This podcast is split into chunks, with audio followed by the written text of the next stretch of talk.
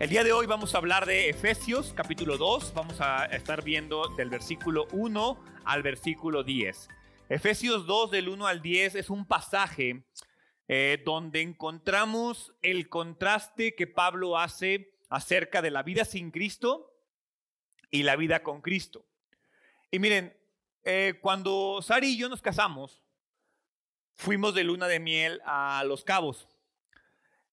Y la verdad es que ahí encontramos algo que para mí se me hace una de las maravillas, de las cosas más padres que yo he visto. Eh, una combinación entre desierto y mar que está fuera de serie. E, es, es de llamar la atención cómo puedes voltear a un lado y ves desierto y luego volteas al otro y ves el mar.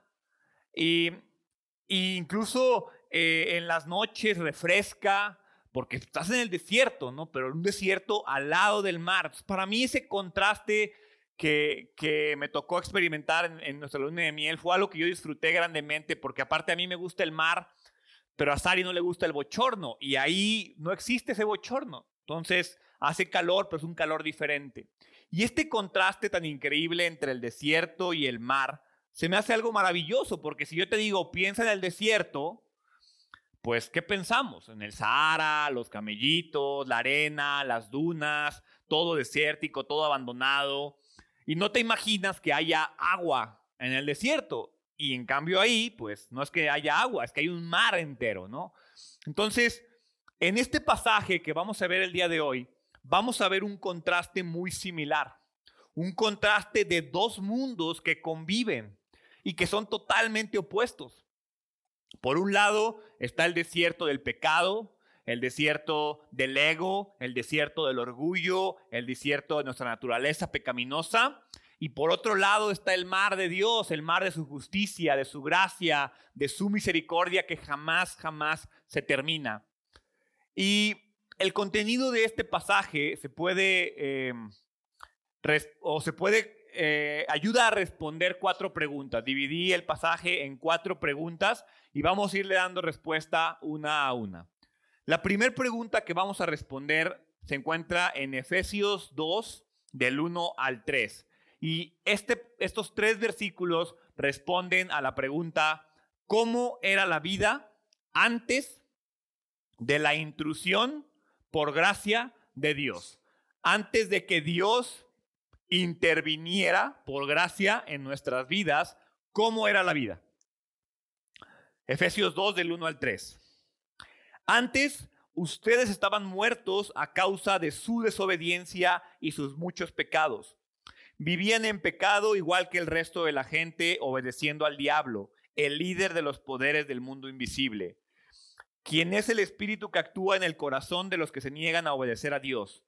Todos vivíamos así en el pasado siguiendo los deseos de nuestras pasiones y la inclinación de nuestra naturaleza pecaminosa. Por nuestra propia naturaleza éramos objeto del enojo de Dios igual que todos los demás. ¿Cómo era la vida antes de la intrusión por gracia de Dios? La respuesta es simple, estábamos muertos. Estábamos esclavizados, y estábamos condenados. Así es la vida antes de que la gracia de Dios venga a tu vida, una vida de muerte, de condenación, de esclavitud.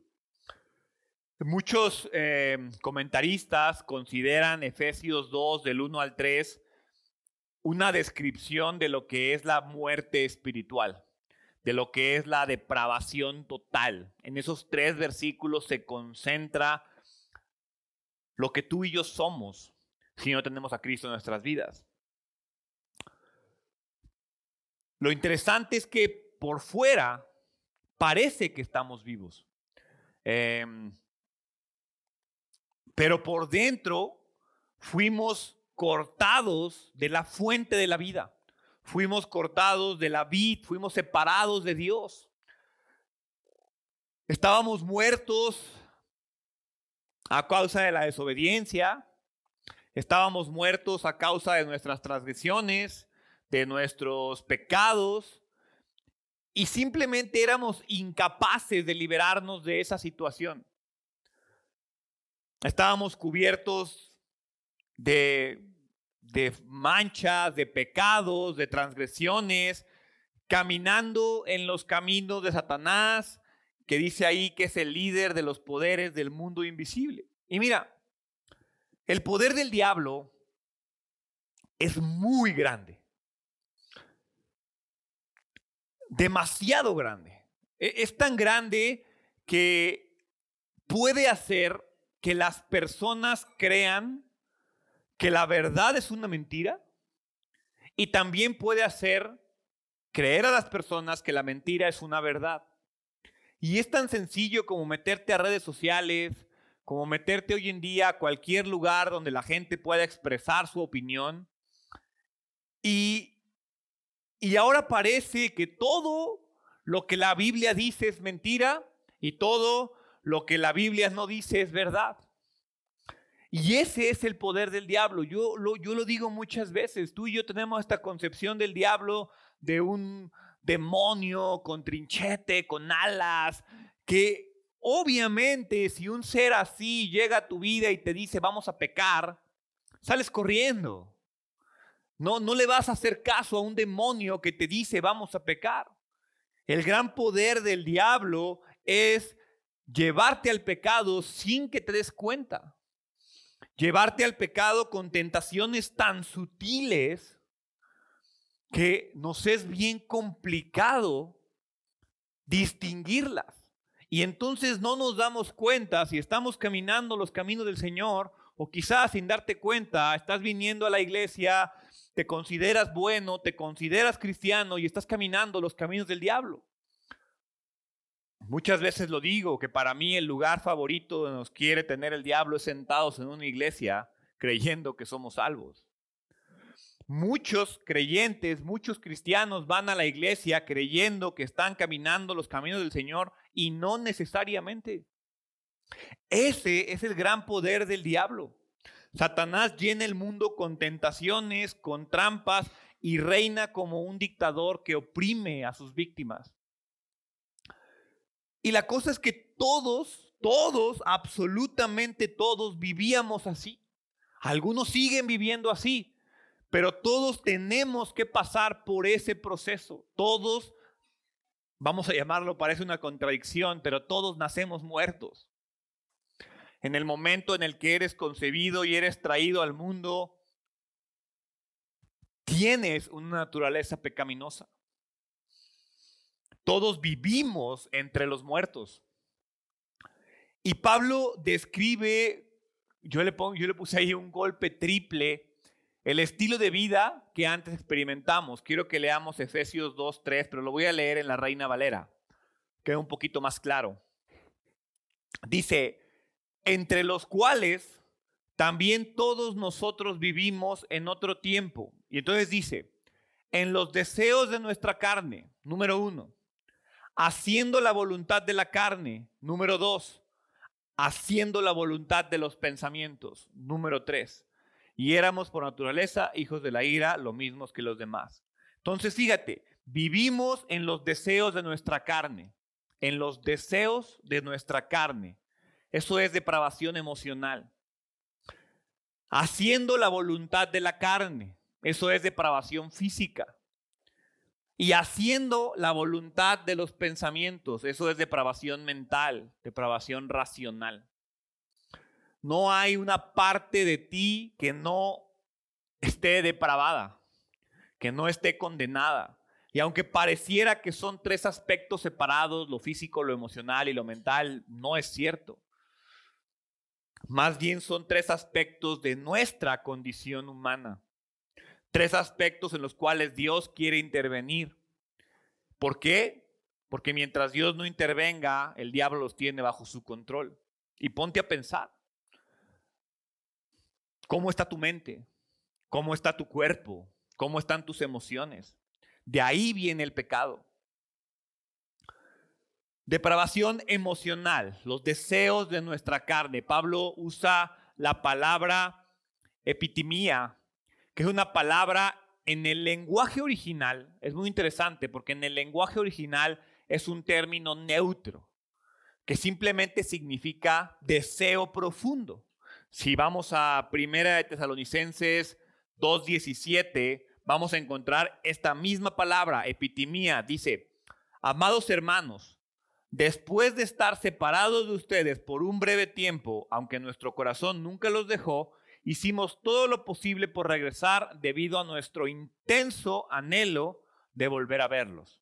Es decir, esta palabra epitimía que en Efesios es los deseos de nuestra carne y en tesalonicenses es intenso anhelo, es un término totalmente neutro, no es positivo, no es negativo, es neutral. Pero cuando combinas este término neutro con nuestra carne, los deseos de nuestra carne, lo que está mal es mi carne, no mis deseos, mi carne es lo que está mal. Comienzo una espiral descendente de decisiones, cuando yo comienzo a dejarme llevar por mis emociones. El tema de la inteligencia emocional es un tema que pareciera que está de moda, pero es fundamental en nuestras vidas, porque siempre lo primero que llega a tu vida es una emoción.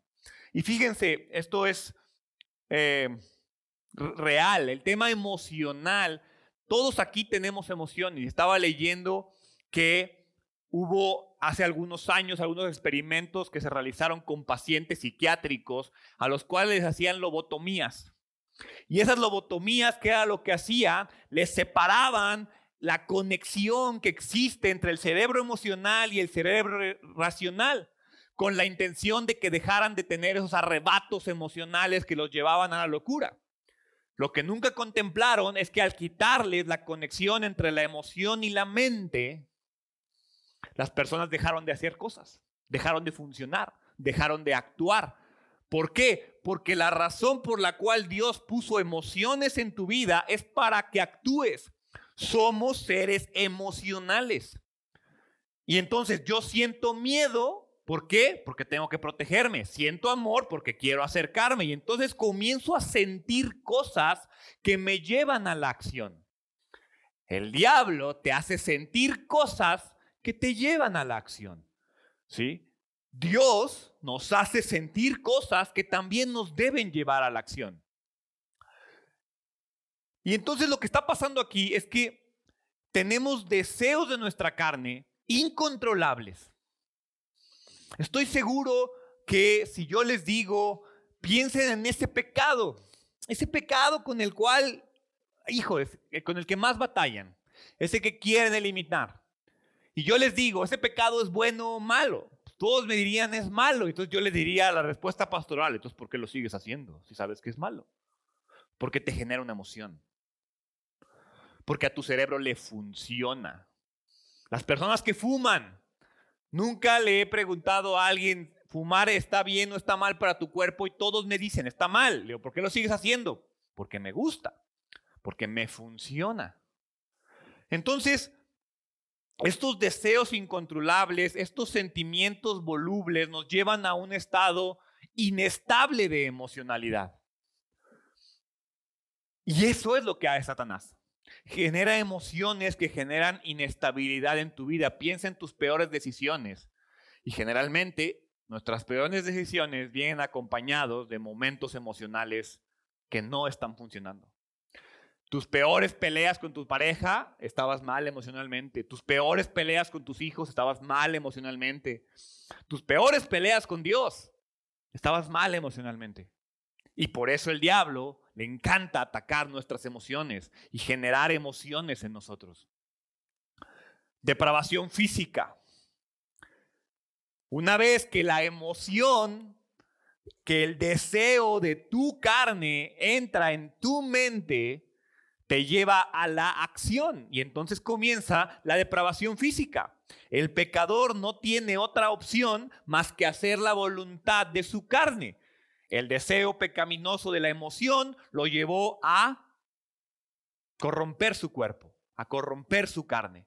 Y aquí la palabra utilizada es diferente. Aquí no habla de deseo, ¿sí? Aquí habla de voluntad. La palabra es telema, que tiene que ver con la capacidad de toma de decisiones.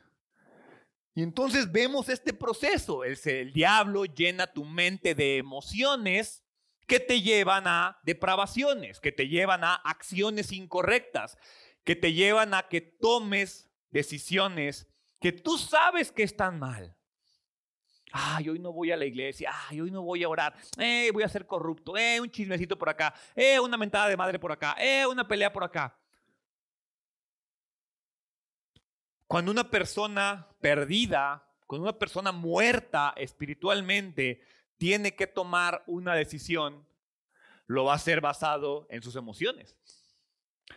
Y lo va a hacer basado en sus prioridades físicas, no en las espirituales.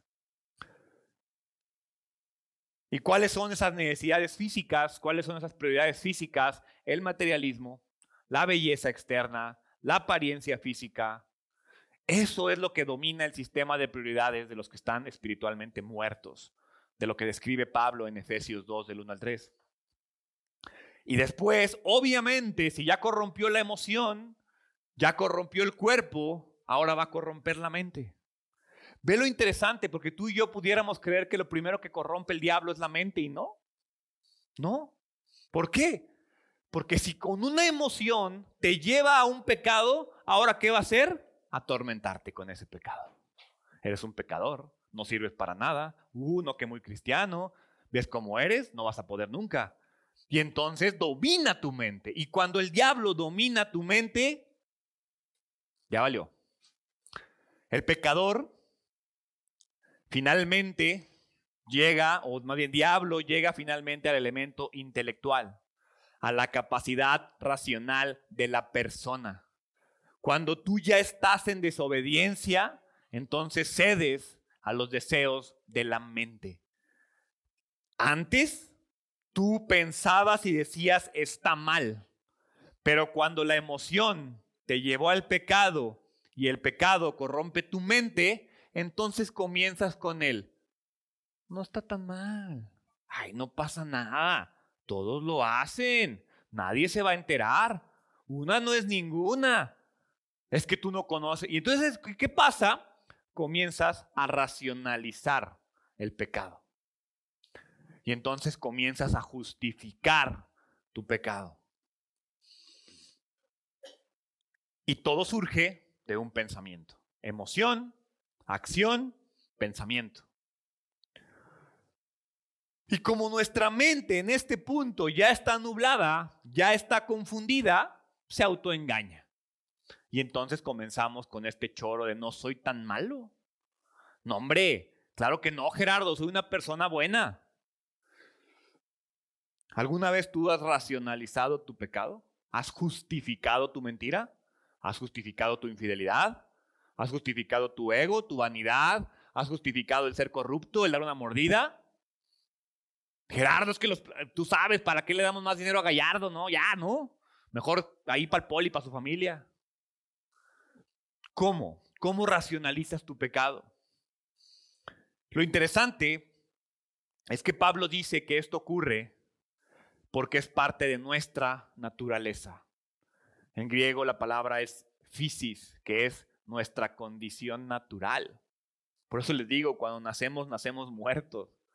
Es interesante porque en una discusión que Jesús tiene con un sabio comienzan con esta parte de que hay que volver a nacer y que no entiendo cómo crees, me voy a volver a meter al vientre de mi madre y parece una contradicción, pero tú y yo nacemos muertos y después tenemos que morir para vivir. Parece chistoso, pero así es como funciona. ¿Por qué? Porque mi naturaleza, mi fisis, mi condición natural es pecado. Y me encanta esto, porque cuando yo entiendo esto, cuando me voy a, cómo Pablo escribió y redactó esta carta y dice que mi condición natural es la muerte, entonces elimina por completo el argumento que tú y yo usamos. Soy una buena persona, solo tengo malos hábitos. Soy una buena persona, nomás uno que otro pecadillo por ahí. Gerardo, es lo único que hago mal. Todo lo demás lo hago bien. No, no, estamos espiritualmente muertos, totalmente muertos.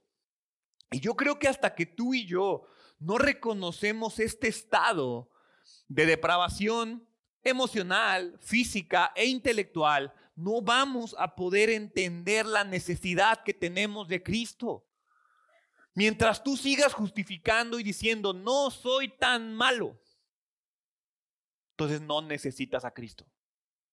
Es en el momento en el que tú en verdad reconoces que eres un depravado espiritualmente, cuando dices, es que no tengo otra opción más que Cristo, es cuando las cosas van a comenzar a cambiar. De otra manera, te vas a seguir justificando y vas a seguir estando sentado en una iglesia creyendo que tú no eres tan malo. En pocas palabras, en pocas palabras, perdón, lejos de Cristo, todos somos esencial e invariablemente malos. Todos. Lejos de Cristo, todos somos esencial e invariablemente malos. Y peor aún, eso nos condena. Ve lo que dice Juan capítulo 3, versículo 36. Los que creen en el Hijo de Dios tienen vida eterna. Los que no obedecen al Hijo, nunca. Subraya, marca, todo lo que quieras. Nunca tendrán vida eterna, sino que permanecen bajo la ira del juicio de Dios. Los que no obedecen al Hijo nunca tendrán vida eterna. Y Romanos 1.18 dice, pero Dios muestra su ira desde el cielo contra todos, subraya eso, todos los que son pecadores y perversos que detienen la verdad con su perversión. ¿Qué es detener la verdad? Es detener el poder del Espíritu y el Evangelio en tu vida, es seguir justificando tu pecado. Parte de vivir en la verdad es reconocer tu pecado. Si no lo reconoces, no vives en la verdad. Y esa es nuestra condición. Pero entonces el apóstol Pablo pisa el freno, cambia la dirección del argumento y responde la siguiente pregunta. ¿Qué hizo Dios por nosotros y por qué lo hizo? Efesios 2, del 4 al 7. Pero Dios es tan rico en misericordia y nos amó tanto que a pesar de que estábamos muertos por causa de nuestros pecados, nos dividió, nos dio vida cuando levantó a Cristo de los muertos. Es solo por gracia de Dios que ustedes han sido salvados. Pues nos levantó de los muertos junto con Cristo y nos sentó con Él en lugares celestiales porque estamos unidos a Cristo Jesús. De modo que en los tiempos futuros Dios puede ponernos como ejemplos de la increíble riqueza de la gracia y la bondad que nos tuvo, como se ven en todo lo que ha hecho por nosotros, los que estamos unidos a Dios. A Cristo. Ya le piqué algo aquí.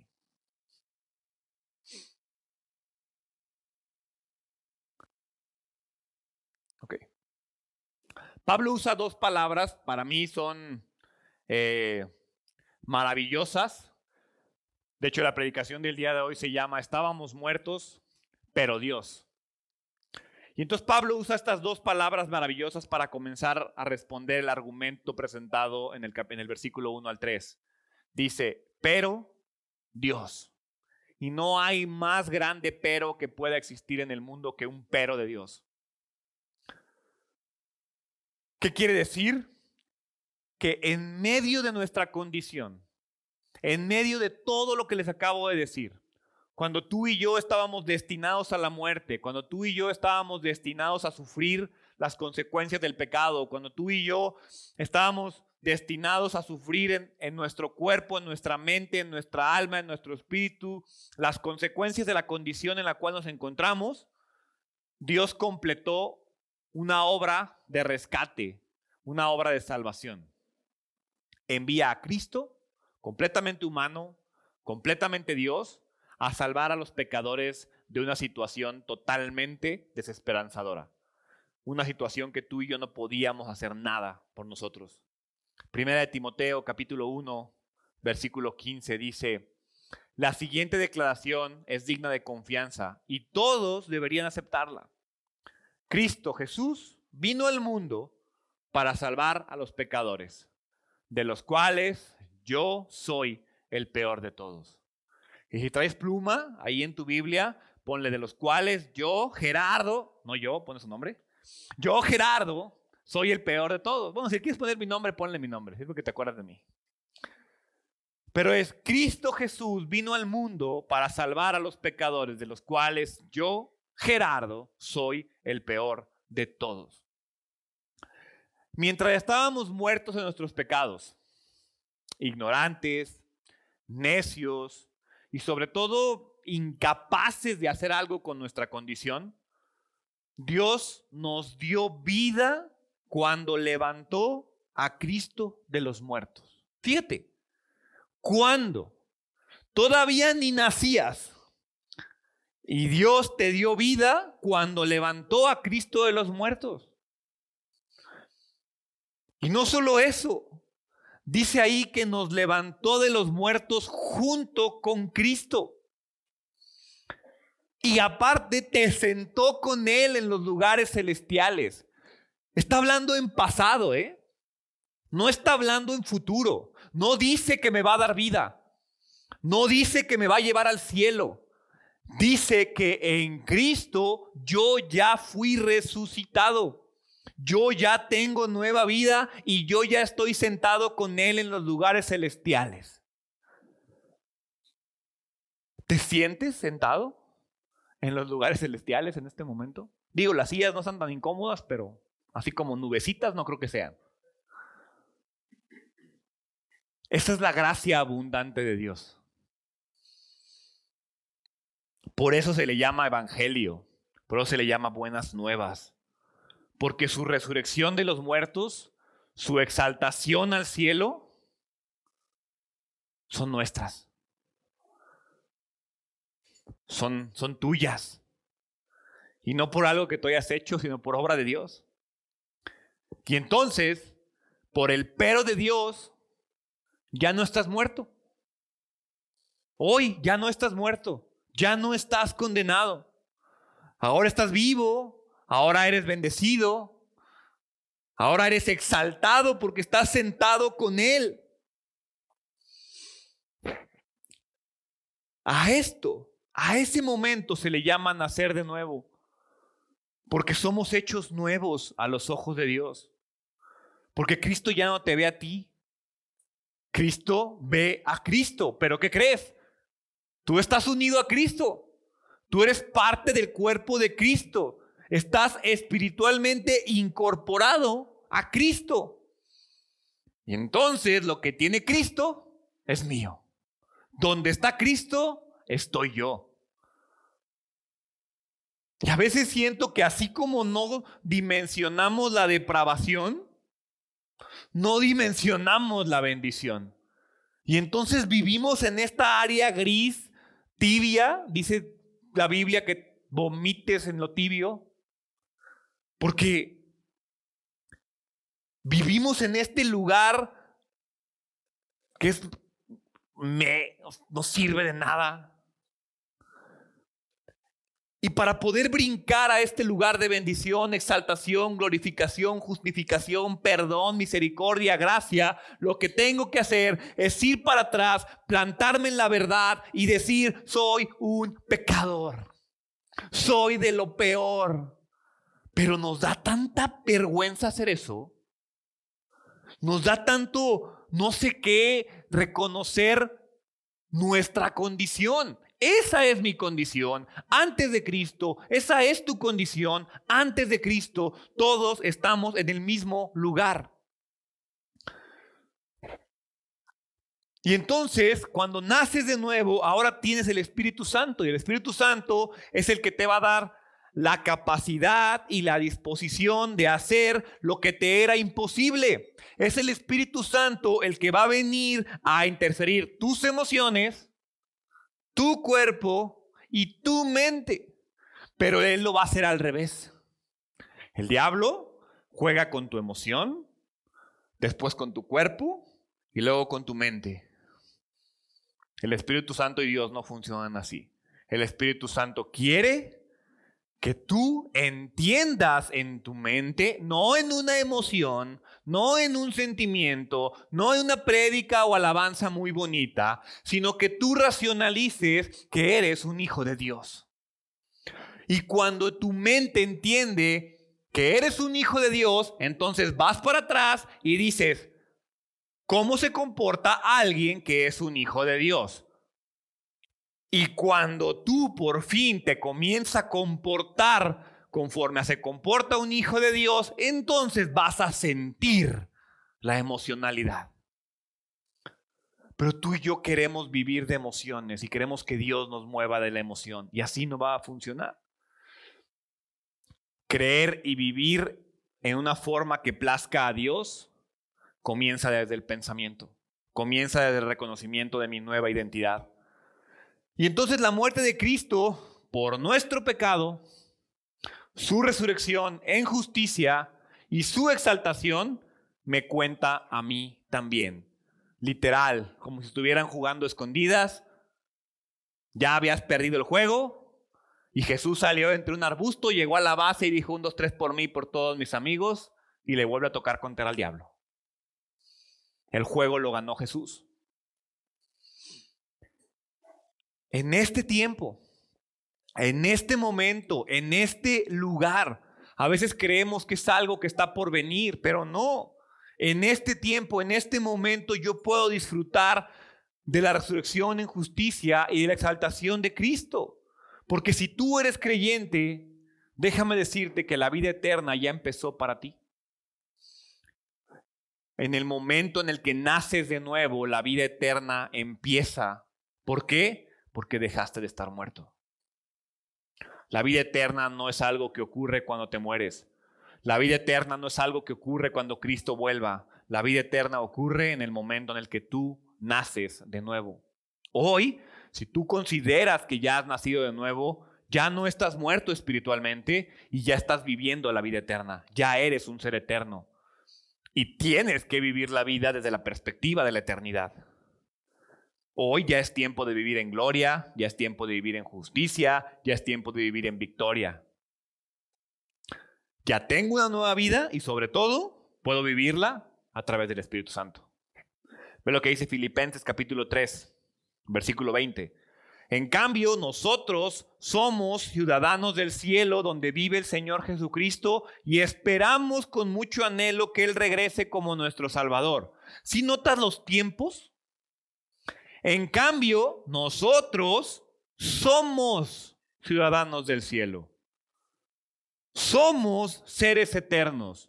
Somos ciudadanos del cielo donde vive el Señor Cristo y mientras espero con anhelo que Él regrese. No cuando Él regrese seré nombrado ciudadano. Ya soy hijo de Dios, ya soy ciudadano del cielo. Estoy esperando que Cristo vuelva, pero yo ya soy ya fui liberado, ya puedo vivir una vida libre de pecado. Lo que me llega a la segunda parte de la pregunta, porque la primera parte de la pregunta es ¿qué hizo Dios por nosotros? La otra cosa es ¿por qué lo hizo? No lo hizo por mérito, no lo hizo por dignidad, no lo hizo por merecimiento, no lo hizo por mis obras, no lo hizo por mi potencial. El versículo 4 dice que lo hizo por misericordia y amor.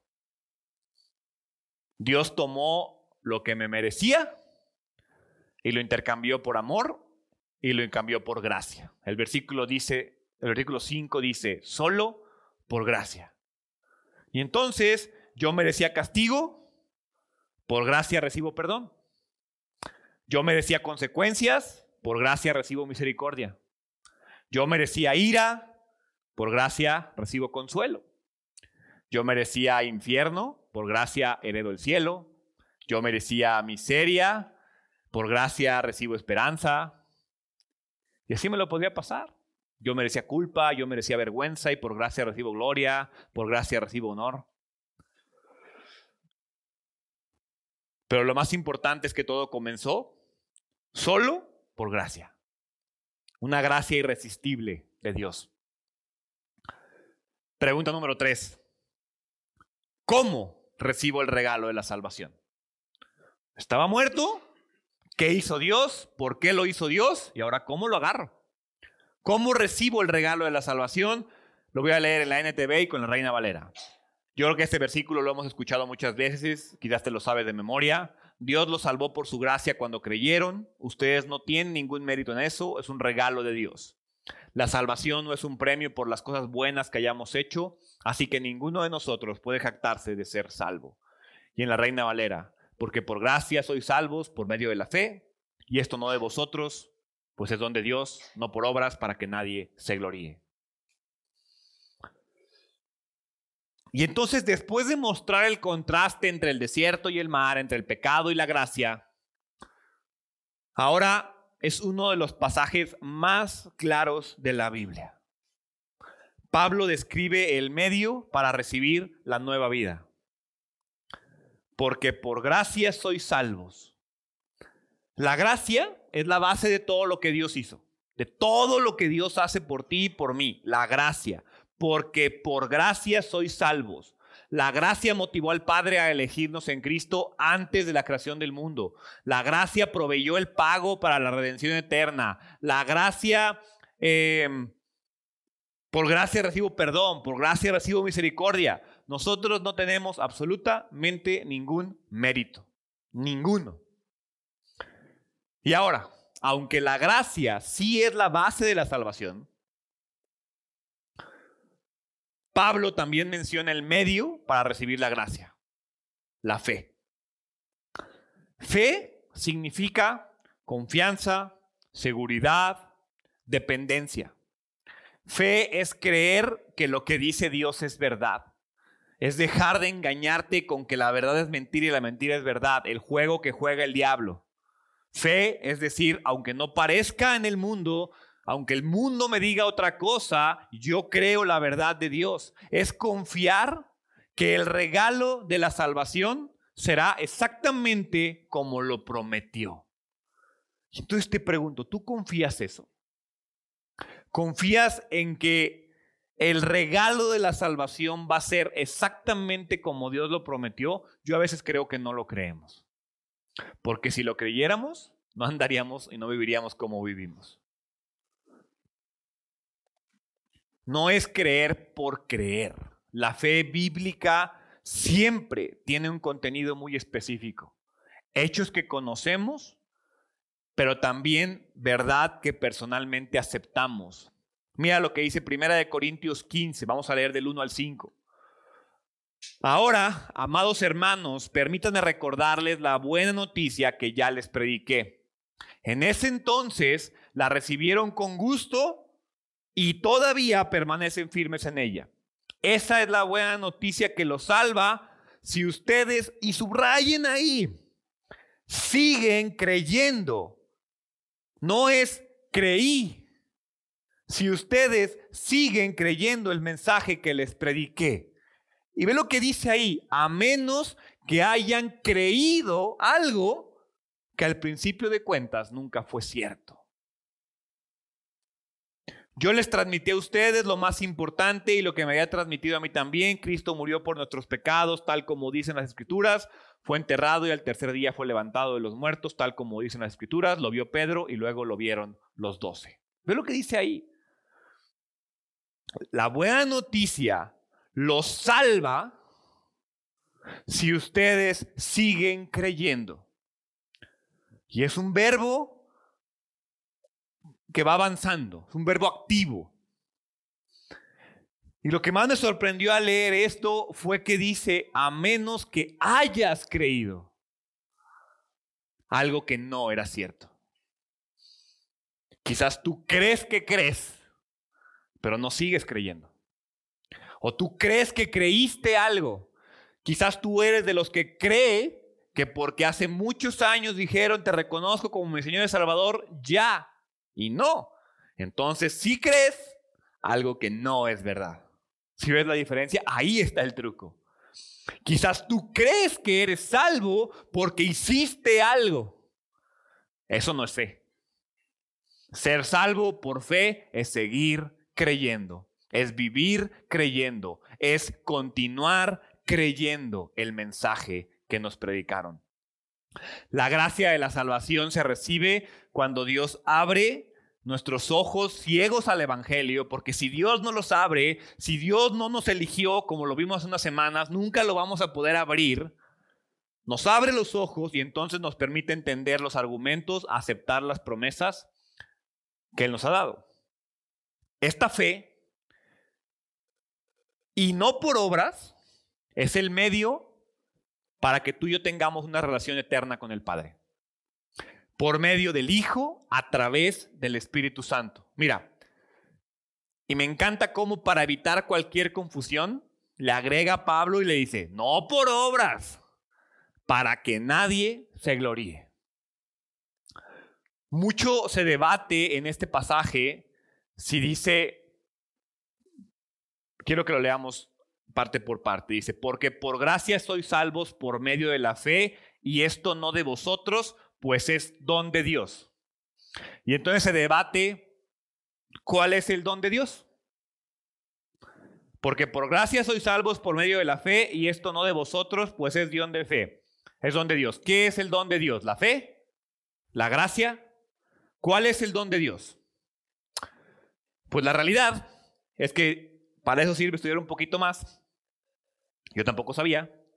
Mientras estaba haciendo el estudio, me di cuenta que en el griego, como en el español, fe y gracia son femeninos. Y cuando dice esto, esto, no de vosotros, es un pronombre neutral. No está hablando en femenino, está hablando en neutro. Por lo que no habla ni la fe y no habla de la gracia. Cuando dice este es don de Dios, Pablo se refiere a soy salvos. Ser salvo es un don de Dios que recibo por gracia por medio de la fe. Dios inició tu salvación, Él implementó tu salvación y Él recibe la gloria por toda la salvación. No tú, no yo. Tú y yo no tenemos nada que ver y no tenemos ningún crédito con esto. Hebreos dice que Jesús es el iniciador y el perfeccionador de la fe. O sea, ni, ni tú y yo podemos generar fe. Jesús la inicia y la perfecciona en nosotros. Y pregunta número cuatro. Ya vi dónde estaba, ya vi lo que Dios me da, ya vi cómo obtenerlo. Y ahora viene lo más importante que parecería obvio, pero que no nos es obvio. ¿Qué diferencia hace esto en mi vida? Versículo 10. Pues somos la obra maestra de Dios. Él nos creó de nuevo en Cristo Jesús a fin de que hagamos las cosas buenas que preparó para nosotros tiempo atrás. Dice una canción de Intocable. ¿Y todo para qué? Para esto. Pregunto, ¿te consideras una obra maestra de Dios? Te ves en el espejo y dices, no, Dios, te pasaste. Mírame, te luciste conmigo, Dios. Soy un Picasso. Un Picasso igual y sí. Mira, la diferencia entre una obra maestra humana y una obra maestra divina es que nosotros no fuimos diseñados para adornar museos. Nosotros fuimos diseñados para la acción. Nosotros no estamos para estar paraditos como estatuas sin hacer nada. Nosotros no fuimos hechos obras maestras de Dios para estar sentados en una iglesia calentando asientos. Nosotros no fuimos hechos obra maestra de Dios para estar en mi casa con una Biblia solo leyendo y leyendo y leyendo y estudiando, llorando, llorando, llorando. Fui hecho para la acción. Dios tiene buenas obras para que tú y yo hagamos. Obras preparadas por Dios tiempo atrás. A veces creemos que el plan de Dios termina con nuestra salvación. Nos conviene creer que el plan de Dios termina con la salvación. Pero la realidad es que el plan de Dios comienza con la salvación. El plan de Dios para nuestra vida comienza cuando crees, no termina cuando crees.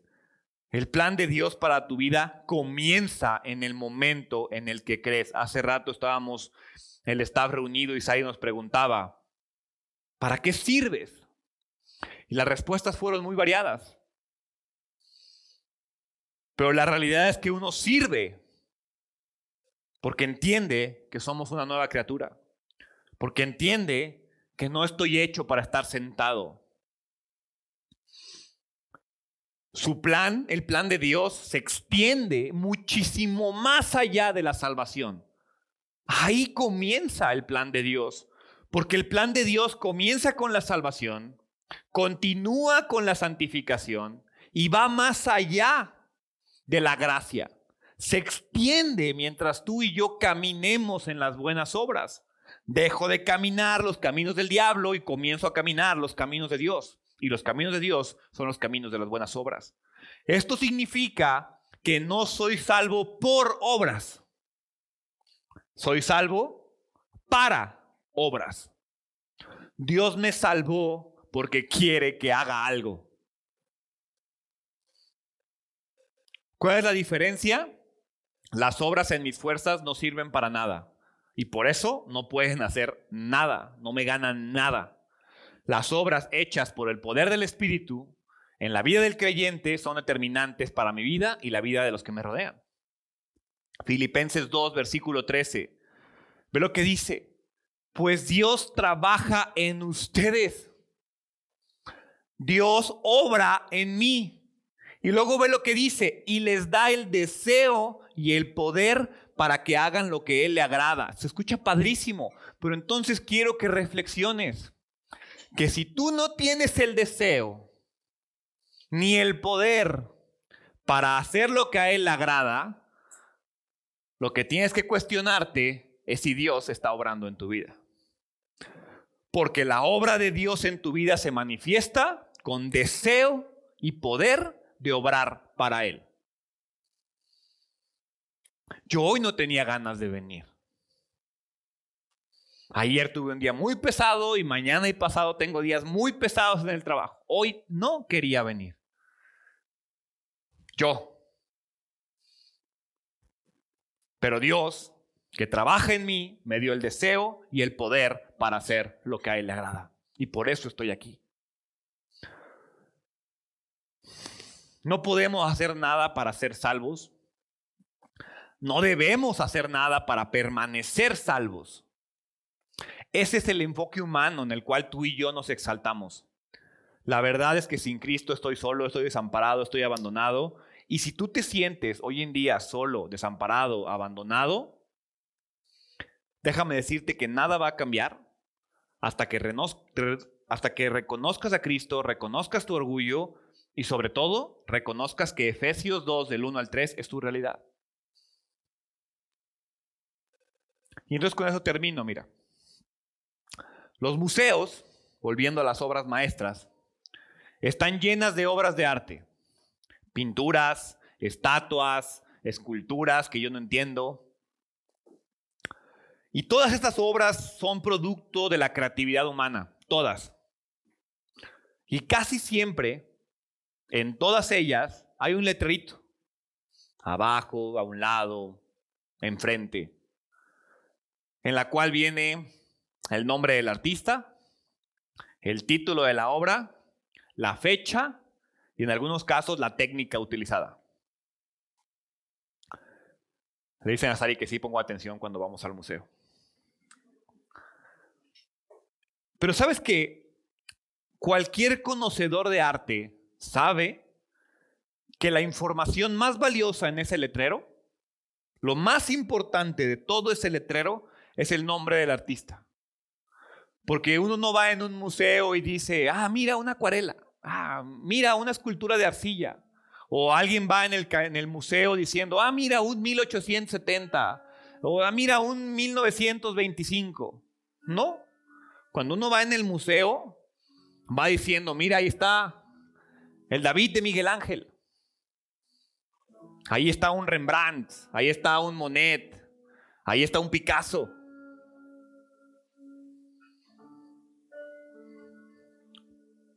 Y Efesios 2 del 1 al 10 describe cómo Dios es el artista de nuestra vida. Y si yo tuviera un papelito, me encantaría que dijera hecho por Dios. En el año 2000 y pico, y hasta abajo diría hecho de basura, hecho de materiales echados a perder, hecho de porquería. Porque eso es lo que dice el versículo del 1 al 3, que yo no era nada. Y de la nada, Dios hizo una obra maestra. Y nada me llenaría más que un día yo llegue al cielo y entonces Dios diga, mira un Jesús. Ahí hay un Jesús.